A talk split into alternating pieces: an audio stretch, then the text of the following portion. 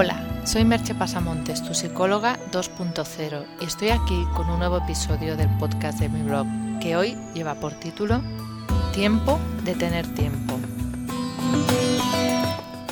Mucho se ha hablado y se ha ensalzado el carpe diem, la expresión latina que significa aprovecha el momento, que de hecho es una de las cuatro aspiraciones del hombre del Renacimiento. Pero se ha hablado mucho menos de las otras tres, una de las cuales es el Beatus Ille. El Beatus Ille son las palabras iniciales, los versos iniciales de un poema en latín de Horacio, que en español se traduciría así.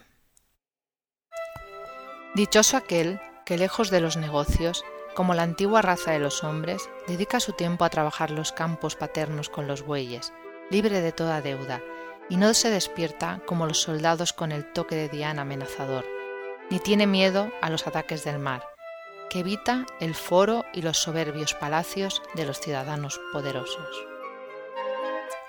Este trozo del poema de Horacio ya refleja la idea del Beatus Sile, una idea típicamente renacentista, que como tal supone un elogio idealizado de la vida en el campo, lejos de la ciudad y de la multitud, de la persecución del dinero y la fama. Y traigo a colación este tema del renacimiento, pues a veces hay que recuperar a los clásicos para entender dónde estamos y hacia dónde podemos movernos. Y antes de entrar más de lleno en el tema, quiero dejaros otros versos, en este caso de Fray Luis de León, en los que retoma este tema del Beatus Sile, que dicen así: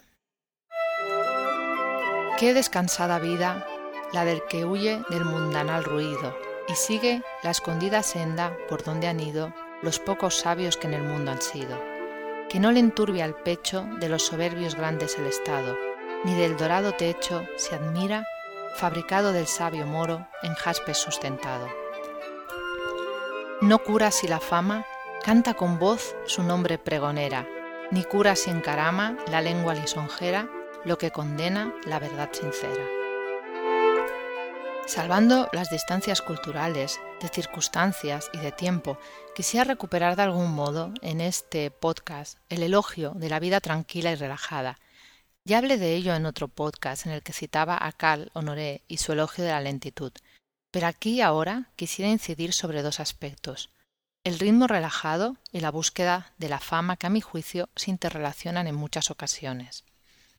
Gran parte de los problemas en los que hoy en día nos vemos inmersos, y no voy a entrar, pues sería otro tema en el tema de la corrupción y todos esos asuntos, pero gran parte de, de los problemas, quitando eso, surgen de haber llevado una vida alocada, en una desenfrenada carrera por tener más y más, sea por la vía de trabajo, negocios, o por la de ser famoso y vivir de la fama, porque no podemos negar que una parte de la perversión de la marca personal, que la hay, estriba en la búsqueda de una marca a toda costa, aunque bajo ella haya poco más que humo. Hacerse un nombre de algún modo y cobrar por ese nombre, sea aparecer en un programa televisivo, mm, el que sea, o hasta cosas como dar una ponencia o cualquier otra cosa del estilo.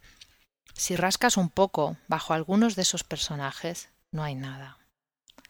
De cualquier modo, la búsqueda del éxito y del poder y el beneficio que conlleva nos mete en esa carrera sin fin. Es obvio que en esto hay niveles. Unos querrán triunfar, qué sé yo, en Hollywood, y otros ser jefes de un equipo. Incluso puede haber casos en que ese éxito sea fruto del trabajo y la persona se lo merezca totalmente, pero no me gustaría que los árboles no nos dejaran ver el bosque.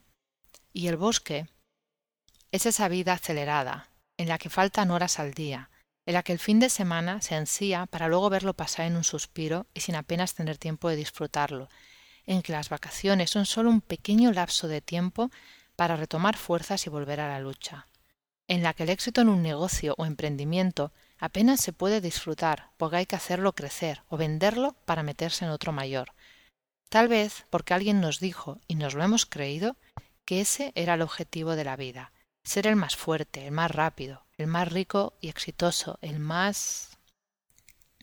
¿Y todo eso para qué? para ganar más dinero que en teoría te ha de permitir tener una serie de seguridades y lujos. Seguridad que no se consigue, pues temes perder lo conseguido. Lujo que no disfrutas, pues el de al lado tiene un coche mejor, o una casa más grande, o porque tu móvil, ordenador o lo que sea quedó de nuevo obsoleto y tienes que comprarte otro. Pero sigues corriendo, pensando que más adelante sí que conseguirás ese estado de equilibrio que en el fondo ansías.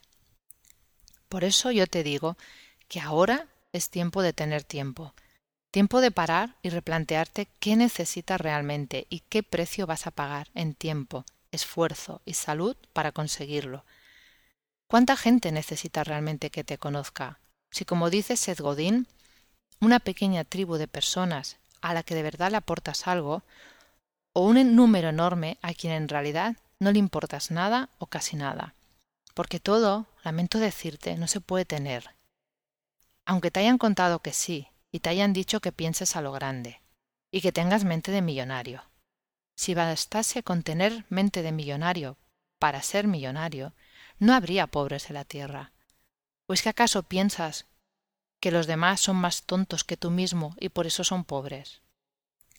Por eso, apuesto por recuperar el Beato Sile, y eso no pasa necesariamente por irse a vivir al campo, pero sí por desacelerar, por darle tiempo al tiempo y disfrutar el momento, pues que aunque se haya dicho hasta la saciedad, no lo hacemos, por soltar necesidades ficticias, por recuperar lo que de verdad importa. Y sí, es posible que haya personas que ahora mismo no pueden elegir debido a las circunstancias. No vamos a entrar en eso porque puede estar sucediendo. Pero eso es ahora, y es temporal, y en algún momento del futuro podrán volver a elegir.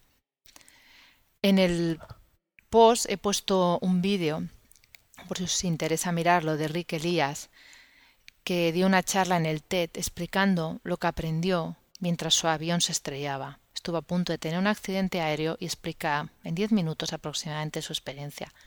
Os recomiendo que le echéis un vistazo si tenéis tiempo, pues vale mucho la pena. Os dejo con un par de preguntas. ¿Crees que es tiempo de tener tiempo? ¿O prefieres vivir en una carrera desenfrenada? De todo esto y más cosas hablaremos en octubre en el curso Salir de la crisis fortalecido. Si requieres de mi ayuda para tu vida personal o profesional, contacta conmigo por email en agendamerche.gmail.com o por teléfono en el 664-436-969. Hasta aquí el podcast de hoy y nos escuchamos en el próximo podcast. Bye bye.